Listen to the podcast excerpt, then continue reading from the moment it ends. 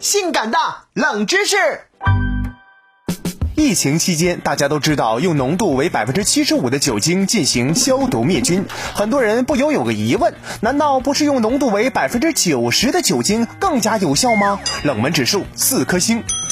其实这是跟病毒的特性有关的。经过多次实验，如果使用浓度高的酒精来清理它，病毒就会快速形成一层保护膜，阻止酒精继续渗透到病毒的内部，很难将其杀死。可这一次的病毒虽然传染性较强，但本身是比较脆弱的，容易被酒精杀死。